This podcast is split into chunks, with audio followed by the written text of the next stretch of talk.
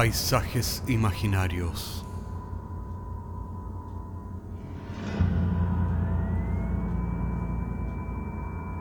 Una producción Cortés Rojas.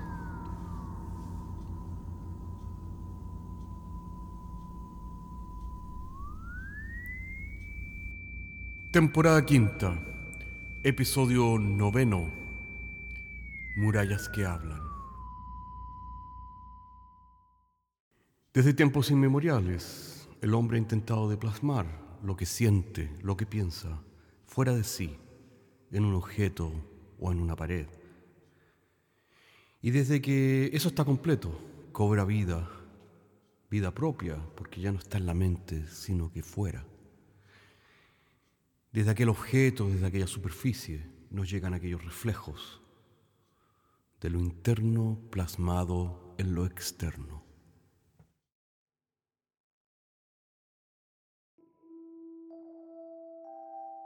El profesor de artes llegó cansado. Luego de saludarlos y tomar asiento, abrió el libro de clases como de costumbre y se dispuso a pasar la lista del curso. Pero al ver tantos nombres sintió cierto fastidio y cerró el libro. Juntó sus manos, las puso detrás de la cabeza y observó que el techo estaba sin pintar. Sin quererlo, exclamó la palabra murallas. Y luego preguntó, ¿se han fijado alguna vez en las murallas? Los alumnos, algunos estaban receptivos, otros estaban aburridos, otros estaban distraídos, y el profesor comenzó por decirles, ¿saben? Veo figuras en el techo, ¿las pueden ver conmigo? Son interesantes. El techo tiene muchas informaciones. El curso seguía semidormido. Las palabras del profesor flotaban livianas sobre sus cabezas. Palabras tan solo casuales que hacían piruetas en el aire provocando diferentes reflejos en sus mentes, acostumbradas a la paliza de la lógica exacta de la hora anterior de matemáticas. El profesor comenzó a decir, desde muy antiguo, el hombre sintió el deseo compulsivo de plasmar sus deseos en las cosas, ya sea en un árbol, una caverna o una muralla. Ya no somos los habitantes de las cavernas, es cierto, pero ahora somos en cambio los habitantes de las murallas, que viene a ser lo mismo. Ellas, las murallas, nos acompañarán toda la vida pero igual es que el cavernícola sentimos el infantil impulso de graficar sobre las superficies como la arena, los bancos, el vapor de los vidrios, las murallas. Si ustedes pudieran leer las murallas de la ciudad e incluso del colegio, conocerían toda la flora y fauna del hombre de las murallas. Allí se plasma la memoria viva los gritos y deseos del habitante, la contingencia de la historia en los muros públicos, los deseos reprimidos en los baños. los alumnos rieron al escuchar eso. En ellos se plasma la urgencia, la fértil gráfica creadora de los nuevos signos, garabatos y vestigios humanos. ¿Sabían que Pompeya estaba llena de grafitis? El clima humano comenzó a estar un poquito más receptivo del salón de clases. Las palabras al menos ya no pirueteaban solitarias en el espacio, ahora vibraban en la atención de sus tímpanos. Me entretuve en el recreo, saben muchachos, descifrando signos en los baños de los alumnos. Los muchachos rieron, por supuesto. Entiendo que entre estas paredes nos encontramos a solas con nuestro cuerpo, librándonos del peso del terrible ojo ajeno. Y es por eso que están esos signos, signos iniciáticos a la adolescencia de los hombres de las cavernas. El nombre del miembro masculino es más popular que cualquier político. Muchas risas hubieron en el salón de clases y los alumnos comenzaron a tomar más atención. Pero hablando en serio, si leen atentamente las murallas, no solo verán huellas humanas, no, también está la naturaleza que imprime sus hechos. El sol descascara los muros, mientras que la lluvia los humedece y trae el musgo. Los terremotos dejan profundas cicatrices. El conocimiento, muchachos, no está solo en los libros. Observen con ojo atento. Aprendan a sacarlo de todas partes. Y así, a fuerza de palabras y un poco de humor, los alumnos habían terminado bastante interesados aunque también querían saber dónde diablos quería llegar el profesor después de tantas chácharas, ya que el profesor de arte siempre terminaba con alguna actividad concreta. ¿Qué actividad querría proponer? Si hubiera dicho saquen su croquera, abran eh, el cuaderno nuevamente, en fin, o abran el libro de clases en, en la página 40, los alumnos se habrían vuelto a sumergir en el blanco de las hojas hasta ser despertados por la campana.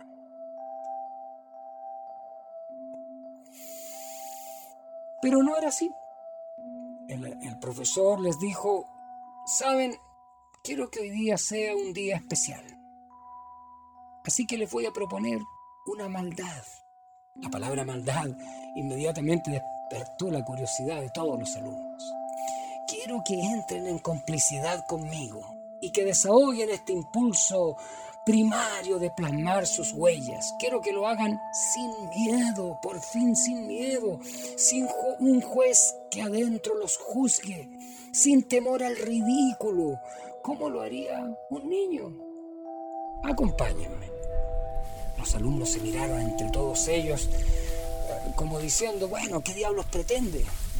El maestro los llevó al patio. Muchos pensaron que sería una broma, pero en todo caso era mejor que estar sentados dentro de la sala de clase. Además era un día espléndido de sol. Y así, bajo un nogal frente a un muro blanco, había una tinaja llena de greda.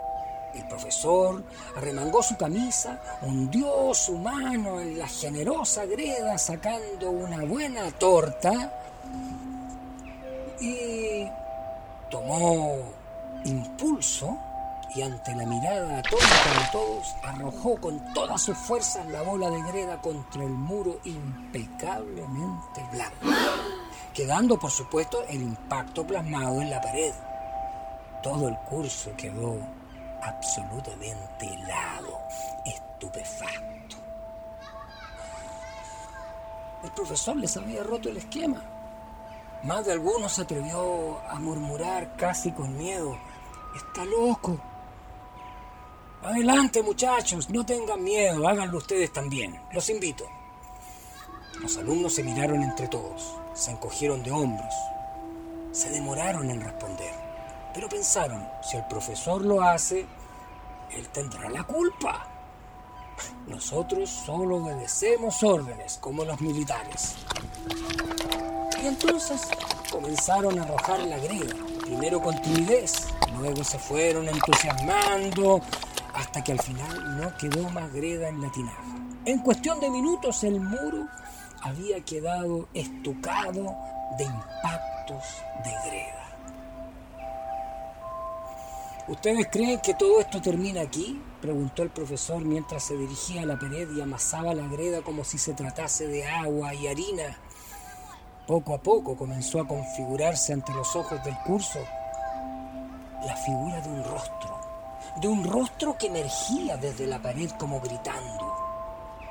Y el profesor los invitó a imitarlo y todos comenzaron a sacar rostros de la pared. La campana ya había sonado hace rato, pero los alumnos no se dieron cuenta, ya que estaban todos concentrados modelando los rostros. Alrededor del curso se congregó todo el colegio para mirar lo que estaban haciendo. Todos se sentían atraídos por el entusiasmo con que trabajaban estos alumnos. Nunca antes se había visto alumnos más inspirados que seguían trabajando en la actividad después de la campana. Algunos estaban intrigados y otros se bloqueaban con el típico prejuicio. Pero nadie se quería ir, todos querían ver lo que pasaba. El maestro invitó a todos los que quisieran a modelar rostros en el muro. Varios salieron de la fila de los espectadores para transformarse en actores de la expresión mural. Poco a poco, este mural fue tomando forma. Cuando todos se retiraron para tomar distancia, pudieron ver el milagro. La muralla estaba llena de rostros, rostros que nos miraban, uno al lado del otro, todos con diferentes expresiones. Era una multitud. El muro hablaba. El director del liceo mandó llamar al profesor a su oficina. Algunos especularon que sería para despedirlo, obviamente. El maestro entró al despacho con la camisa doblada en las mangas y tenía un poco de greda también en las manos. El director lo miró severo desde su asiento y le pidió que se sentara. El profesor tomó asiento y el director se levantó para mirar una vez más el mural que había hecho el profesor y sus alumnos desde la ventana. Caviló unos segundos y volvió a su asiento. Se tomó las manos y miró fijamente al profesor. Lo que usted ha hecho, señor profesor, es algo maravilloso. El maestro continuó en silencio. Lo único que me preocupa, maestro, es la lluvia, el sol. Se caerán los rostros modelados en la arcilla caerán las máscaras que ustedes han hecho tan regiamente. Exacto, respondió el maestro, se tienen que caer por fin las máscaras. El director quedó con la palabra en la boca y el profesor continuó. Esta, director, es una obra natural, tiene un nacimiento y también tiene que morir. Y también será hermoso ver cómo las máscaras se disuelven con la lluvia y se descascaran con el sol. Podremos tomar fotos todos los días, haciendo luego una exposición que muestre en secuencias la vida del mural. Luego de unos días comenzó a llover. Los alumnos miramos con nostalgia cómo se disolvían los rostros con el agua. Se deformaban hasta adquirir distintas expresiones, las cuales fuimos fotografiando.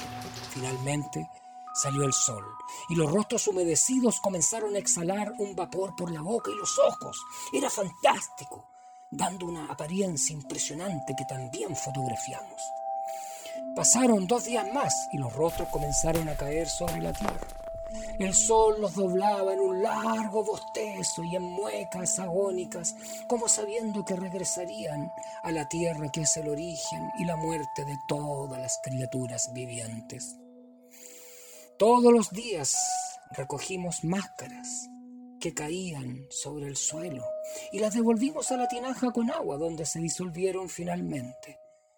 Sobre el muro quedaron solamente las impresiones fantasmales de los rostros que algún día habían adornado nuestra escuela.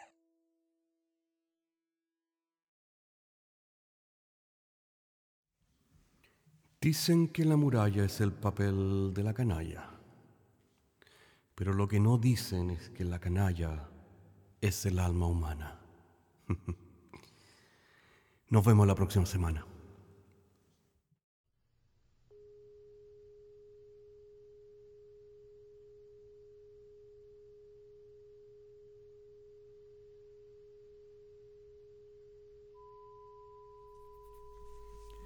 Paisajes Imaginarios es un podcast semanal que se distribuye con una licencia pública general. Puedes encontrarnos en iTunes, Spotify o donde quiera que escuches podcasts. Contáctanos a paisajes.caco.cl. Hasta la próxima semana.